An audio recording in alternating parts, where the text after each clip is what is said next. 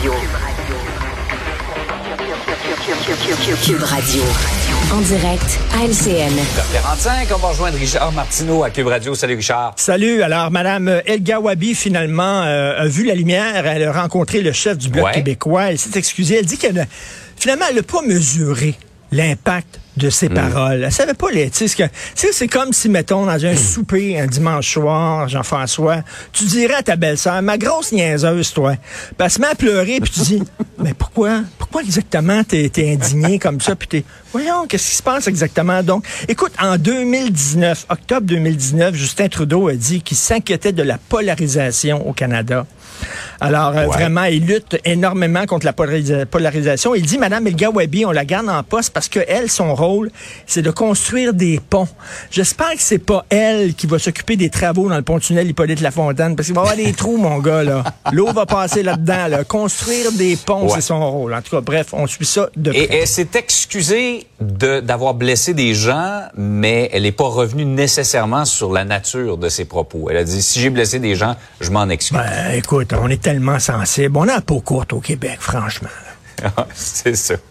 On va parler de, de sujets pas, pas très drôles, hein. Ces, ces cas qui se multiplient de violences policières aux États-Unis. On pense évidemment à, à Tyree Nichols, mais il y a un autre cas également qui fait jaser aux États-Unis. Ben oui, Tyron Nichols, hein, d'ailleurs, euh, c'était assez étonnant, le tué par cinq policiers, un Afro-Américain tué par cinq policiers. Ouais. Quand j'ai vu ça passer, on a tous dit des, des policiers blancs. Non, ce sont des cinq policiers Afro-Américains. Absolument. Donc là, on se pose la question. Je pense que c'est une première, honnêtement, Richard. Je pense que c'est une première. C'est ça, c'est comme on voit là, que la brutalité policière, là, c'est vraiment un sacré problème aux États-Unis. Et là, il y a une vidéo qui circule. C'est en Californie. Et c'est un Ouais. homme qui s'est fait tirer dessus, qui est mort. Il n'y avait pas de jambes. Alors ça, c'est ce qui s'est Ouais. passé à Memphis. Mais l'autre vidéo, euh, ça s'est déroulé, euh, je pense, dans les derniers jours. Un homme qui avait pas de jambes, il était en fauteuil roulant, il avait des problèmes de Mhm. santé mentale, il était en crise, ça arrive souvent malheureusement, il avait un couteau dans les mains. Les policiers arrivent, On on, voit, ça, le gars saute de son fauteuil roulant, il marche sur ses mognons. OK? C'est ça. Il peut pas, on, s'entend qu'il peut pas s'enfuir à un rythme très rapide. là. Il n'y a pas de jambes. Et eux autres sont pas capables d'arrêter un gars qui a pas de jambes. La seule affaire qu'ils ont réussi à faire, c'est tirer dessus. À un moment donné, tu le vois, là, dans une autre vidéo, il essaie de courir et eux autres, ils marchent derrière lui très lentement, puis tout ça. Et là, tu dis, attends une minute, ces policiers-là ont, ont eu une formation. Ils ont eu une formation. Ils sont même pas capables d'arrêter de maîtriser quelqu'un, un cul de jatte. Dire, vraiment, puis la seule affaire qu'ils ont réussi pour l'arrêter, c'est tirer dessus. Écoute, il y a un problème. Je sais pas si c'était déjà arrivé de, de te faire arrêter par la police aux États-Unis, excès de vitesse par la police. Écoute, quand ils sortent de leur auto, là, c'est pas comme nos Ah, policiers. Nos policiers, nous autres, là, pour Madame Plante, mairesse de Montréal, une bonne police à Montréal, c'est 70 livres mouillés. Il joue au soccer avec les jeunes d'un parc, puis son nom de totem, c'est Belette Gentille. Ça, c'est un super policier. Là-bas, aux États-Unis, le gars sort de son char de police, tu ne vois, il se lève là, et tu ne vois plus le soleil. Ok, c'est une éclipse totale de soleil. 10 pieds 5 pouces, 452 livres. Ouais. Ça, c'est le plus petit des policiers, ouais, tu sais, avec euh, des, des lunettes en miroir, là, même avec du miroir à l'intérieur des lunettes. Me dire là, c'est quelque chose. Je comprends que ce sont des policiers très autoritaires, tout ça, mais là, ce qui se passe, il y a vraiment un sacré problème, et c'est au-delà du Ah racisme. oui, le recours rapide. En tout cas, on, on connaît pas toutes les histoires. Il faut attendre de voir. Mais, Ben non, mais- les armes intermédiaires, euh, ils connaissent pas ça. Il y, a, il y a le pistolet à impulsion électrique, le poivre de Cayenne, il y a le bâton, euh, il y a les- même les balles de plastique avant d'en arriver à l'arme à feu. Mais Surtout quoi, avec là, un gars qui se déplace à, à ce rythme-là. là. Ben là, ils vont tirer sur un gars qui a pas de jambes, pas de bras bientôt, là. C'est- quoi cette affaire-là? Vraiment inquiétant.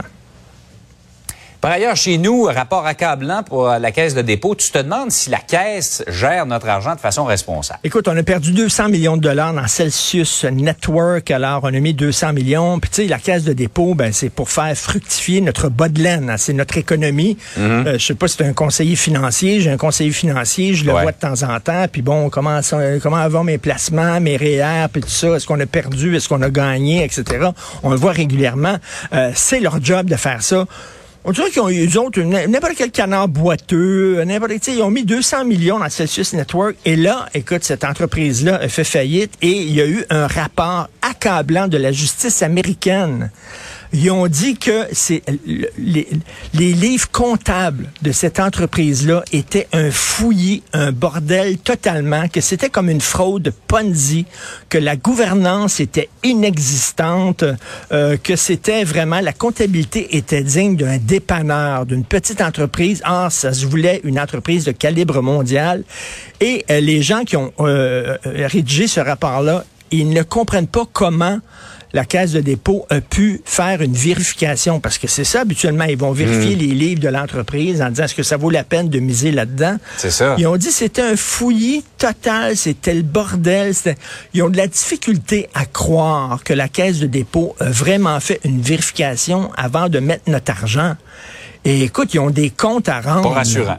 C'est pas rassurant du tout. C'est notre argent. À un moment donné, là, c'est bien beau qu'il y ait un certain niveau de risque, hein, parce que plus c'est risqué, plus que tu as de rendement, on comprend ça, on n'est pas fou. Mais à un moment donné, il y a un niveau de risque qui est absolument inacceptable pour une collectivité. Donc, euh, jusqu'à maintenant, la Caisse de dépôt n'a pas vraiment réagi à ce rapport-là. Mais je pense qu'ils devraient euh, gérer notre argent avec un peu plus de responsabilité. Et comment ça se fait qu'ils mettent de l'argent dans des entreprises tout croche comme ça? Je, je mettrais pas La une question se dans pose, une en tout cas. même. Tout à fait. Hey, en terminant, Richard, tu parlais des totems scouts euh, tantôt. As-tu été dans les scouts? J'étais dans les scouts, je me souviens pas de mon totem. Mais nous autres, c'était les scouts de Hey, moi, je m'en rappelle. C'était quoi? OK, hirondelle attentive. Disons que c'était pas une menace. Ça te va bien, hirondelle attentive. Est-ce que tu te souviens du nom de totem de Jacques Parizeau? Belette pensive. Belette vibrante. Belette vibrante. Belette vibrante. Il vibrait, M. Parizeau, c'était ça. Hey, Richard, passe une belle journée. Hirondelle attentive. Bonne journée, à demain. Salut. Salut.